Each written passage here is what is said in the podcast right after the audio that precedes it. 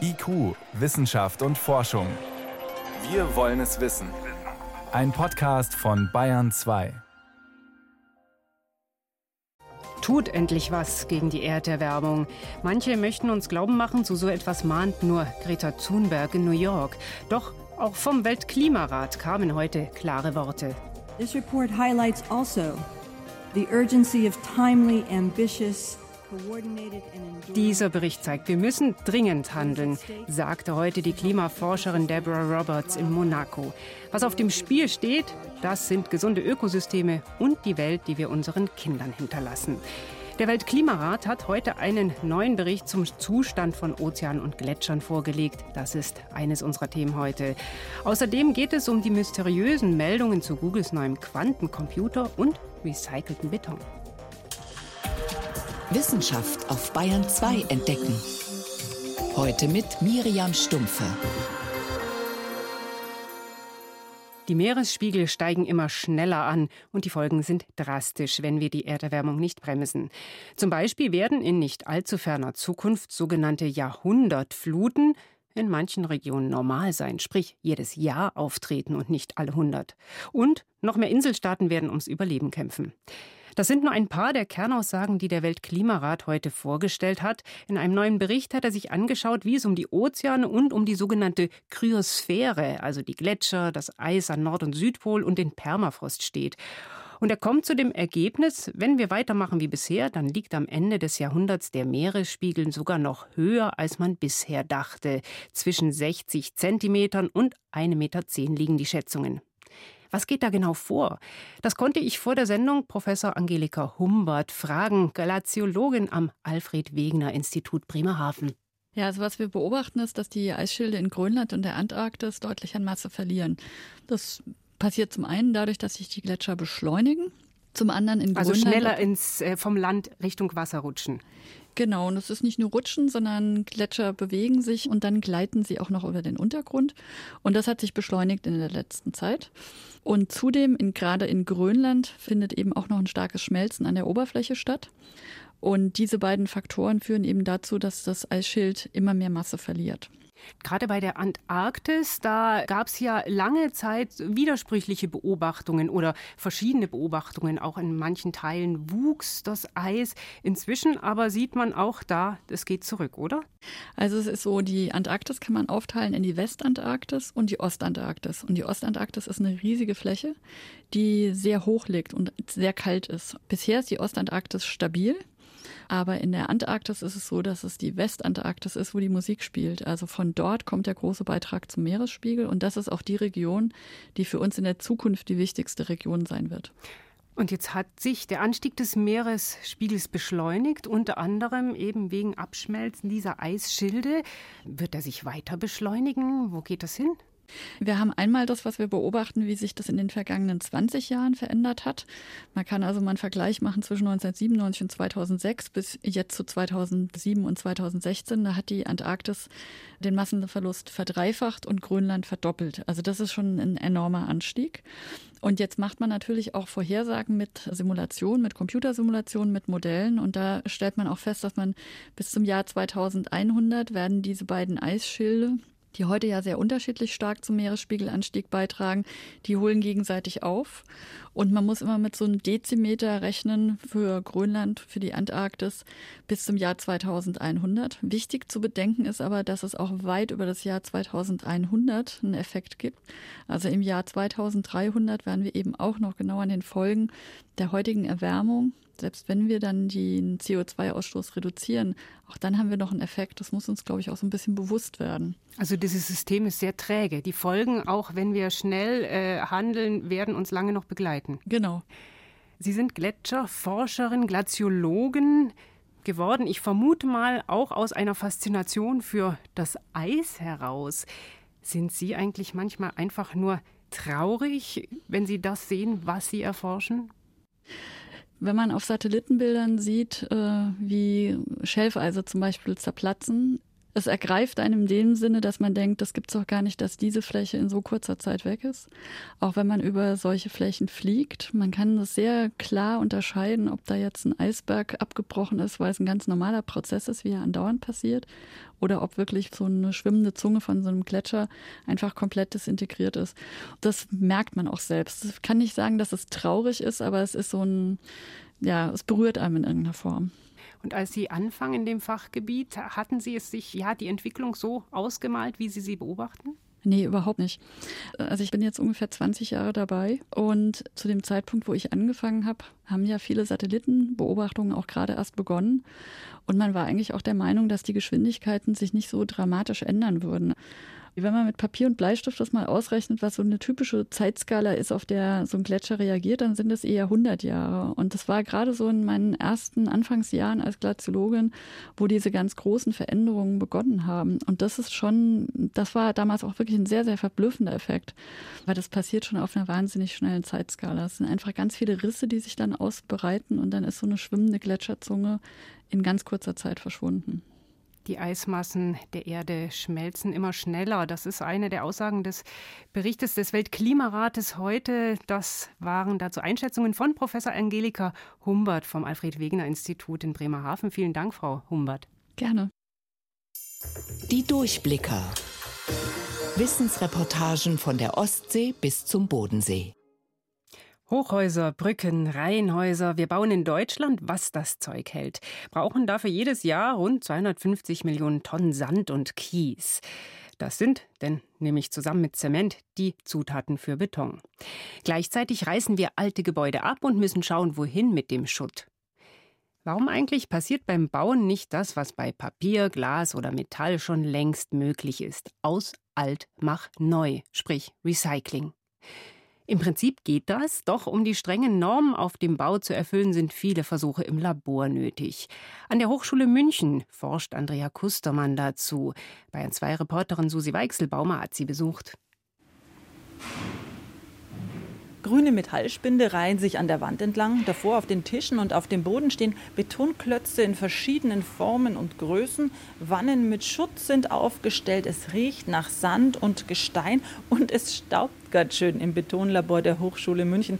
Professorin für Bauingenieurswesen Andrea Kustermann, Sie sind damit beschäftigt, Recyclingbeton herzustellen, mit dem man dann auch was anfangen kann. Genau, hier sieht man schon in der Schuttmolde, was hier so am Ende übrig bleibt. Das ist im Grunde das, was wir auch am Bauwerk nehmen und wieder klein brechen. Das ist jetzt Handteller groß, da kleben noch kleine Steine aneinander. Und dann kriegen wir irgendwann unsere ganz kleine Gesteinskörnung 16 mm bis 0 runter. Und wenn wir jetzt aus unserem Recycling Gesteinskorn mit Zement und Wasser Beton gemacht haben, dann kriegen wir sowas. Ein Würfel. Ein Würfel, das ist ein Probewürfel, 15 mal 15 mal 15. Und der ist jetzt mit einer speziellen Rezeptur. Einer Proberezeptur, nach der später Recyclingbeton gemacht werden könnte. Ob der dann was aushält, das sehen wir jetzt. Der kleine graue Würfel wandert unter eine massive Presse. Okay. Jetzt fährt hier langsam die obere Platte runter und drückt den Würfel zusammen, bis er keinen Widerstand mehr leistet. Und dann mhm. ist das die Druckfestigkeit. So, jetzt den kleinen Stufen genau. noch drauf gefahren. Jetzt starten wir hier. Jetzt gehen wir zum Computer rüber kurz. Und da sieht man jetzt ein Diagramm mit der Verformung auf der X-Achse und der Kraft auf der Y-Achse. Ja, da schon über einen Millimeter quasi haben wir den zusammengedrückt. Das erkennt man noch gar nicht. Augenscheinlich nicht Nein. erkennbar. Was wir jetzt aber gleich erkennen werden, wenn man so reinschaut, ist, dass er ganz kleine Risse bekommt. Jetzt bröselt es auch schon. Das ist relativ unspektakulär. Hochfeste Betone explodieren fast, aber so normalfeste Betone. Und wir wollen ja das herstellen, was wir am meisten so brauchen. Die meisten Betone sind eigentlich in der Festigkeitsklasse rund um die 25. Und das können die Recyclingbetone eigentlich ganz gut. Damit also schon mal ein Daumen hoch für diese Recycling-Beton-Rezeptur. Aber es stehen noch mehr Tests an, zum Beispiel wie viel Wasser nimmt der Beton auf, schwindet er und trotzt er Wind und Wetter. Und für diesen Test, Andrea Kustermann, gehen wir einen Raum weiter zu einer überdimensionalen Kühltruhe, kann man fast sagen. Sieht aus wie aus einem Horrorfilm, da wird man glatt der Länge nach reingehen. Kann man problemlos aber leicht verstecken. So sieht es aus in der Frosttruhe. Ah, statt Tiramisu gibt es einen Betonklotz. Genau, ein Betonklotz. Das ist jetzt quasi ein halbierter Würfel, der ist seitlich abgedichtet und mit einer Fläche sitzt er im Wasserbad. Der hat quasi nasse Füße.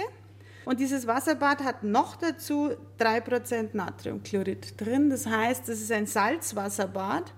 Das ist der ungünstigste Fall, den man sich für ein Bauwerk so vorstellen kann, dass man quasi immer nasse Füße mit Salzwasser hat weil Salz natürlich ein bisschen ungünstig ist für unseren Beton, aber noch ungünstiger für den Stahl im Beton. Heißt, der Klotz im Wasserbad soll vor allem Ausdauer zeigen. Sie haben erzählt, die Kühltruhe fährt zweimal am Tag von minus 20 auf plus 20 Grad und dann wieder Retour, spielt also einen ganz strengen Winter nach und der Betonklotz drin, der soll da bröselfrei durchhalten. Und dann pinsel ich quasi immer nach bestimmten Zeiträumen hier runter, was hier abbröselt durch mhm. den Frost. Und das kippe ich in diesen Papierfilter.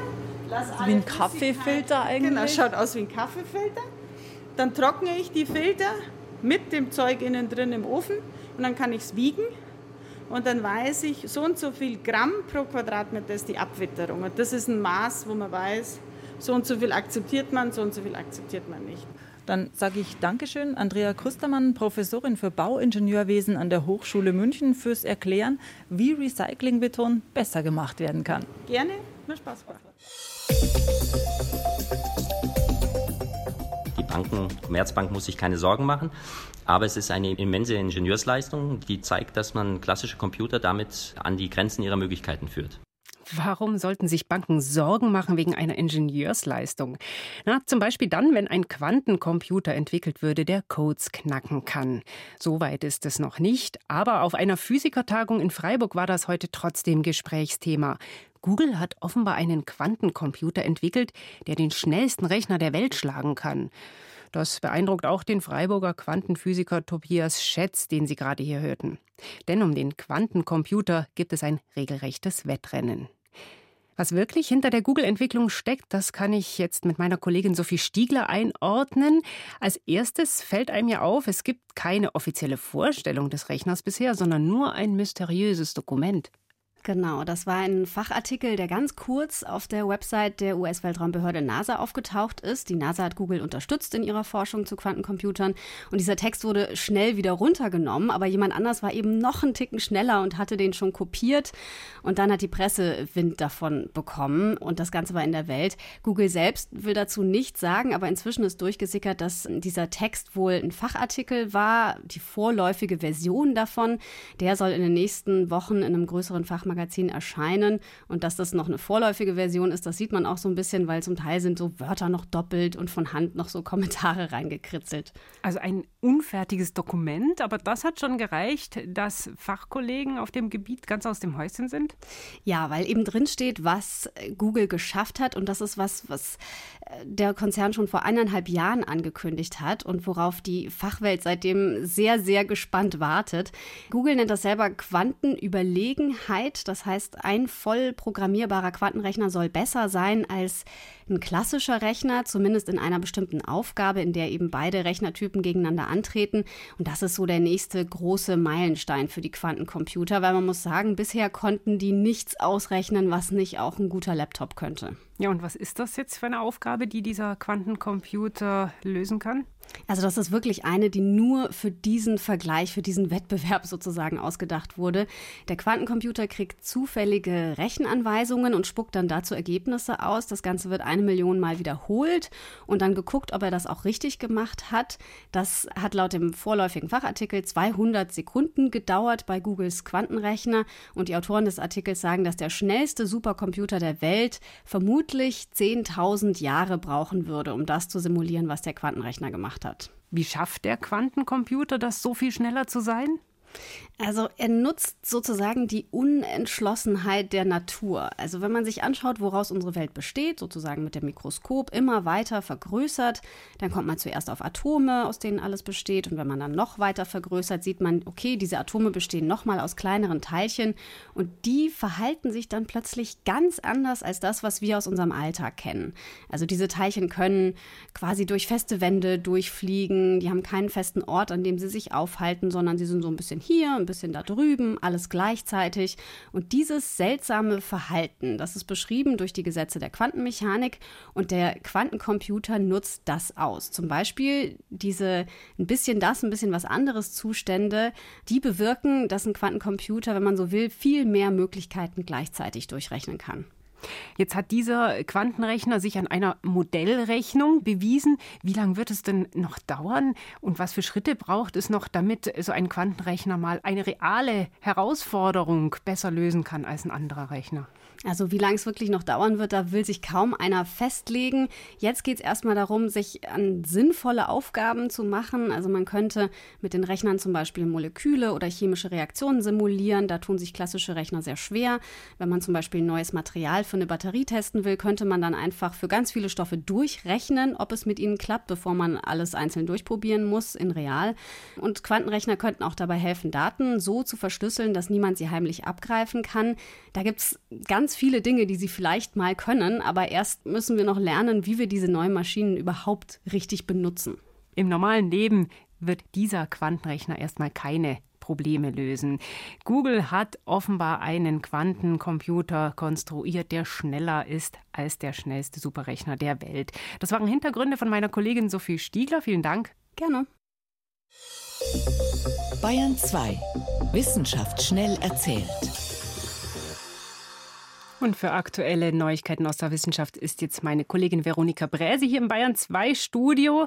Und da geht es äh, um ja, einen der ersten oder den ersten Astronauten der Vereinigten Arabischen Astro äh, Emirate, richtig? Genau, da gibt es einen, der ist jetzt da hochgeflogen von den Vereinigten Arabischen Emiraten. Das ist eigentlich keine Raumfahrernation. Das ist ein kleines Land, kaum größer als Bayern mit nur 9 Millionen Einwohnern. Aber die sind extrem reich, mhm. weil es da so viel Öl gibt. Und um vom Öl unabhängiger zu werden, will man jetzt die Weiten des Weltalls erschließen. Also heute geht erstmal auf die internationale Raumstation ISS der Astronaut, ähm, wo die Emirate einen 35-jährigen Astronauten hingeschickt haben. Er ist momentan noch in der Soyuz-Rakete unterwegs. Wenn er oben ist, soll er zum ersten Mal auf Arabisch per Videotour durch die Raumstation führen. In den Emiraten wird er wie ein Popstar gefeiert, unser erster Mann im All. Und außer der Videotour, was macht er sonst noch? Experimente oder so? Ja, er soll da schon ein bisschen beteiligt werden an wissenschaftlichen Experimenten, aber da macht er noch nicht so viel, weil er auch nur eine Woche auf der ISS bleiben wird. Mhm. Raumfahrt, das bedeutet generell viel Hightech und viel Innovation. Und deshalb ist die Weltraumforschung, soll ein lukrativer Wirtschaftszweig werden für das junge Land, das erst 1971 gegründet wurde, also nach der Mondlandung. Und seit wann gibt es jetzt das Astronautenprogramm? Seit zwei Jahren, aber da sind sie jetzt schon weit weit gekommen, weil sie internationale Partner haben und eben viel Geld, um alles voranzubringen. Jetzt zu Bakterien und ihren Eigenheiten. Die haben ja keinen Mund. Bakterien essen, indem sie Stoffe aus ihrer Umwelt über die Zellwand aufnehmen. Und irgendwann ist die Bakterie dann voll und kann nichts mehr zuführen. Und deshalb hat sie einen erstaunlichen Trick entwickelt, den Forscher aus Bremen jetzt zum ersten Mal beobachten konnten. Die Bakterien vergrößern ihre Oberfläche. Aha, und wie? Das geht mit schlauchartigen Fortsätzen, die sie bilden, oder auch mit kleinen Bläschen. Manches Bakterium bildet ein Bläschen am anderen, so entstehen Gebilde, die so wie Perlenketten aussehen und an der Zelle hängen. Schläuche und Bläschen sind zusätzlicher Stauraum, um zum Beispiel Zucker einzulagern. Die Zelle selbst holt sich dann bei Bedarf die Nährstoffe aus diesem Stauraum. Zum Beispiel?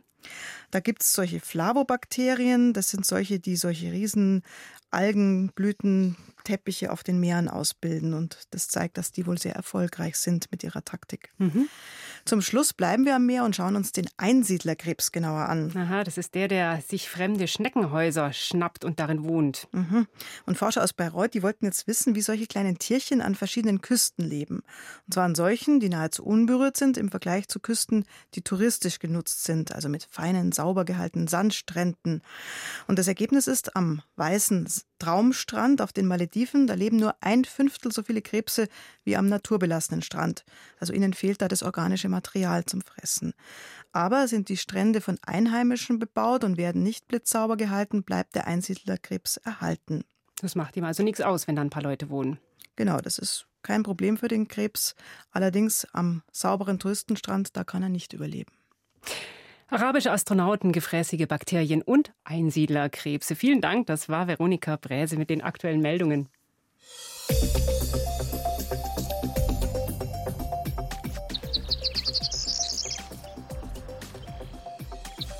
Schon mal gehört? Eine Grauammer hören Sie hier. Lebt in ganz Mitteleuropa, am liebsten in offenen Landschaften, das heißt Steppen oder Ackergebieten, wo ab und zu ein paar Bäume oder Büsche stehen. Oder muss man sagen, lebte. Rund um den Bodensee jedenfalls wird sie immer seltener, genau wie viele andere Vögel. Vogelforscher aus Radolfzell haben in einer groß angelegten Untersuchung festgestellt, seit 1980 ist die Zahl der Vögel dort um ein Viertel geschrumpft. Wen es besonders betrifft, berichtet Bayern 2 Reporter Moritz Pompel. Der Buntspecht. Ihm geht es noch gut. Um satte 84 Prozent ist sein Bestand am Bodensee gestiegen, berichten Wissenschaftler der ornithologischen Arbeitsgruppe Bodensee und des Max-Planck-Instituts für Verhaltensbiologie in Radolfzell. Manche Vogelarten wie der Weißstorch, der Wanderfalke oder er hier, der Uhu, waren schon mal weg, haben sich aber wieder neu angesiedelt. Hans-Günter Bauer vom Max-Planck-Institut könnte sich freuen. Doch vielen kleinen Vögeln, die einst häufig waren, geht es nicht mehr so gut. Die überwiegende Zahl der landwirtschaftsbewohnenden Arten nimmt ab. Und da kann man den Feldsperling dazuzählen, eigentlich auch den Haussperling, diverse andere Arten wie Goldammer, Feldlerche, Kiebitz und so weiter sind alle am Abnehmen. Auch Stare werden am Bodensee seltener und selbst sie hier. Die Amsel, um herauszufinden, wie viele Vögel rund um den Bodensee leben, haben die Forscher versucht, sämtliche Tiere auf einer Fläche von über 1000 Quadratkilometern zu zählen. Das erste Mal haben sie das 1980 gemacht. Während es damals noch über 460.000 Brutpaare waren, so waren es zuletzt nur noch 345.000 und damit ein Viertel weniger. Manche Vogelarten sind ganz verschwunden, zum Beispiel das Rebhuhn. Andere könnten bald folgen, sagt Hans-Günther Bauer. Die Grauammer ist gerade am Gehen und der Waldlaubsänger auch und der Berglaubsänger auch. Also das heißt, wir sind dabei zuzuschauen, wie diese letzten Paare auch noch gehen. Die Studie vom Bodensee ist nicht die erste, die zeigt, dass es um unsere heimischen Vögel schlecht bestellt ist. Wissenschaftler aus ganz Europa haben zuletzt Daten aus 28 EU-Ländern zusammengetragen. Demnach sind Vögel, die im Wald oder am Wasser leben, vergleichsweise gut dran. Aber die Bestände von Feld- und Wiesenvögeln sind seit 1980 um 57 Prozent zurückgegangen. Ganz vorne mit dabei Stare, Kiebitze und Sie. Die Feldlerche. Für Hans-Günter Bauer steht die Hauptursache fest: die Landwirtschaft. Einmal, weil zwischen den Äckern kaum mehr Büsche und Hecken existieren, in denen die Vögel brüten könnten. Jeder Quadratmeter wird genutzt und natürlich fehlt den Vögeln dann der Lebensraum. Und das heißt, solchen Arten geht es natürlich ziemlich an den Kragen. Und selbst wenn die Vögel einen Nistplatz finden, so stehen sie vor einem noch größeren Problem. Sie finden kaum mehr Nahrung, also in erster Linie Fluginsekten. Zwischen den landwirtschaftlichen Flächen blühen immer weniger Wildblumen. Und auf den Feldern wird Gift eingesetzt, sagt Wolfgang Weiser vom Lehrstuhl für terrestrische Ökologie an der TU München. Es gibt kaum staatliche Beratung in die Richtung. Und der Landwirt, der diese Beratung nicht hat, der macht dann oft das, von dem er weiß, dass es funktioniert, nämlich dass er zu Insektiziden greift. Die Lösung könnte einfach sein. Mehr ungenutzte Flächen mit Wildblumen, weniger Insektizide, eine Agrarverordnung, die klare Vorgaben macht. Stattdessen haben es die Vögel auch innerhalb von Dörfern und Städten immer schwerer. Geschotterte Vorgärten, perfekt getrimmte Rasenflächen, kaum mehr Blumen. Wo sollen Vögel und Insekten da noch Platz finden? Die Revolution im Kampf gegen das Vogelsterben, sie muss letztlich also auch bei jedem Gartenbesitzer beginnen. Nicht nur Insekten werden weniger, auch Vögel. aber wir können etwas dagegen tun. Für heute war es das in IQ Wissenschaft und Forschung. Im Studio war Miriam Stumpfe.